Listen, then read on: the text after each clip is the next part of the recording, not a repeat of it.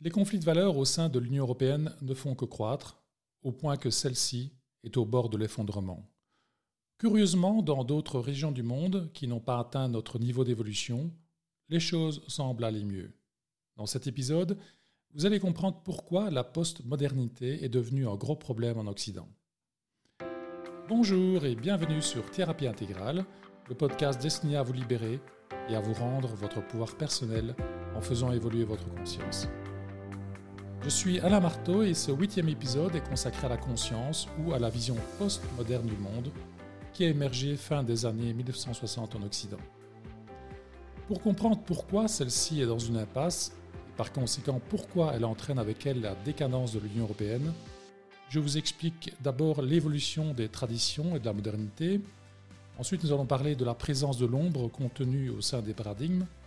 Ensuite, on va parler de l'impasse de la postmodernité et puis des conséquences du défaut de synthèse de la postmodernité. Enfin, nous allons parler de l'élite européenne. Pourquoi la postmodernité est dans une impasse?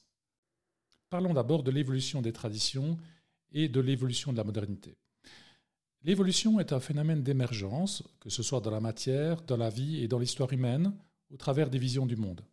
Thèse, antithèse, synthèse, ou encore transcendance et intégration.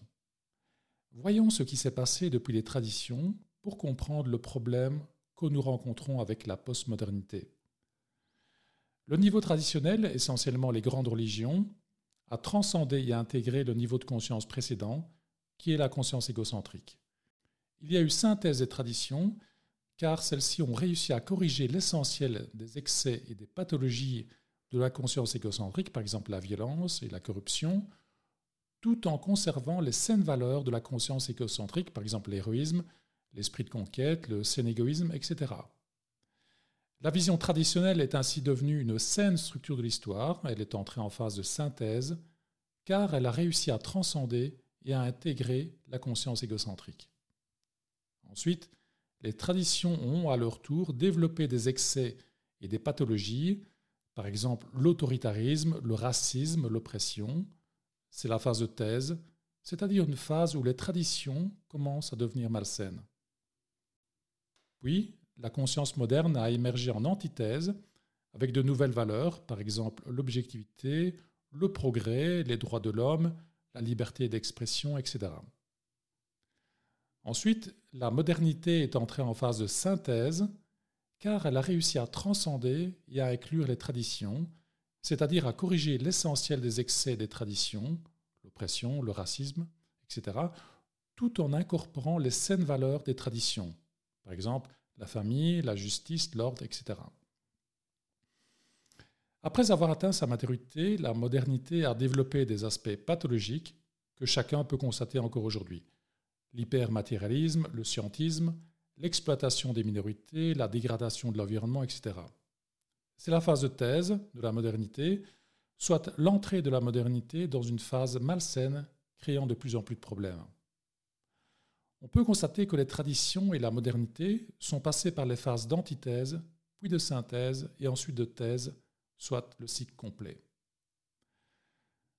Regardons maintenant la présence de l'ombre contenue au sein des paradigmes.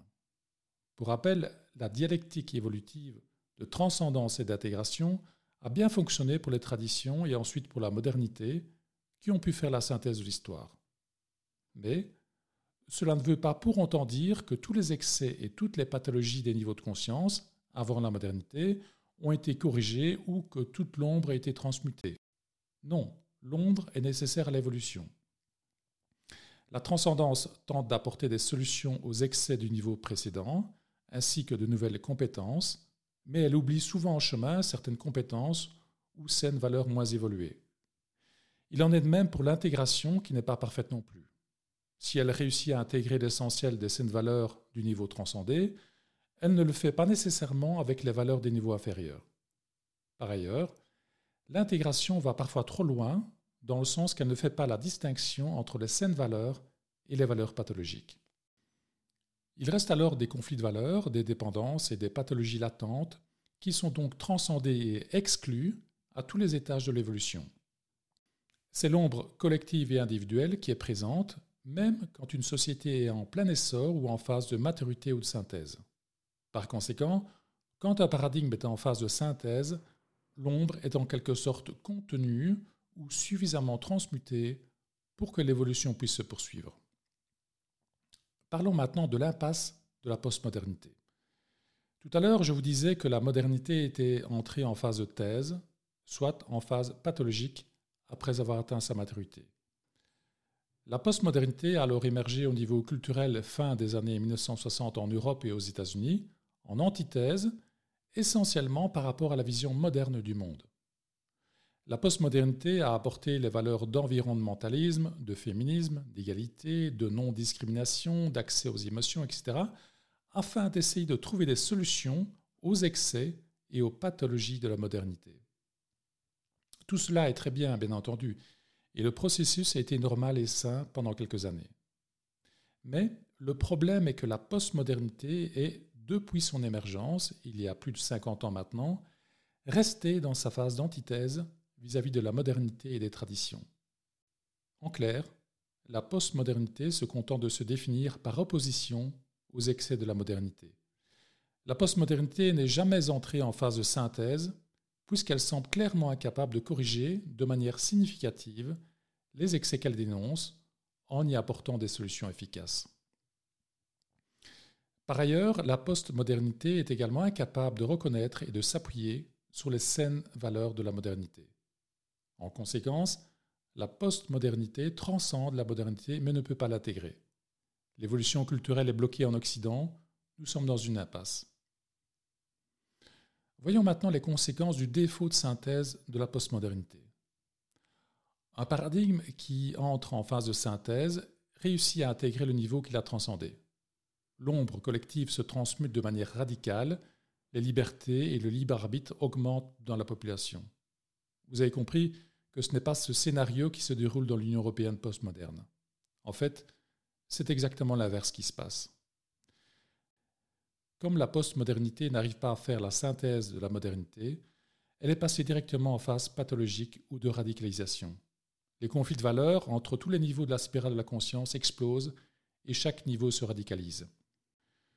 Nous sommes dans une intense guerre de culture ou de vision du monde qui donne progressivement naissance à une forme de totalitarisme. Une autre façon de voir les choses serait de comparer l'évolution culturelle verticale avec un immeuble. D'un côté, l'ensemble du système évolutif culturel postmoderne est complexe. Mais, d'un autre côté, son niveau d'intégration, qui est lié à la philosophie de la postmodernité, est trop faible par rapport à ce degré de complexité. C'est comme si on faisait passer un immeuble de 4 à 5 étages sans que la structure de l'édifice puisse supporter ce cinquième étage. Certes, le cinquième étage est bien au-dessus du quatrième, mais il commence à y avoir des fissures en provenance des niveaux inférieurs qui remontent tout le long de l'édifice.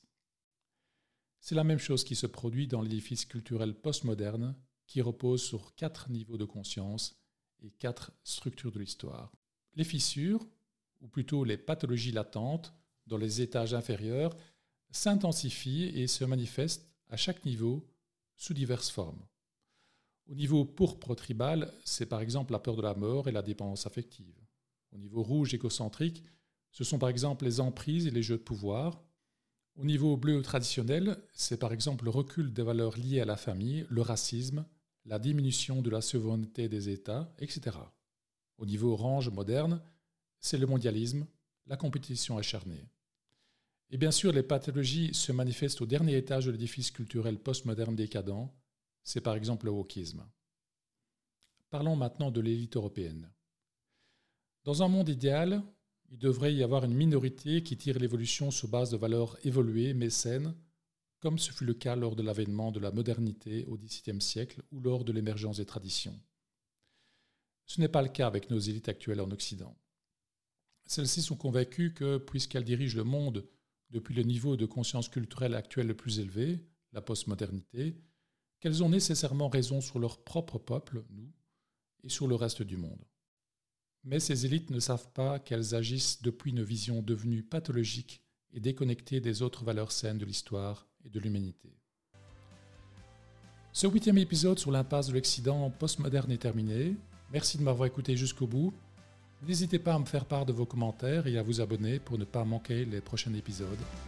Durant le prochain, je vous expliquerai pourquoi la vision intégrale du monde, aussi appelée vision post-postmoderne, tout en conservant les saines valeurs de la postmodernité, peut faire la synthèse de l'histoire et nous faire sortir collectivement de l'impasse ou de l'obscurité. À très vite. Cette émission vous a été proposée par Axe Intégral, cabinet de psychothérapie et de coaching de vie, aussi à distance.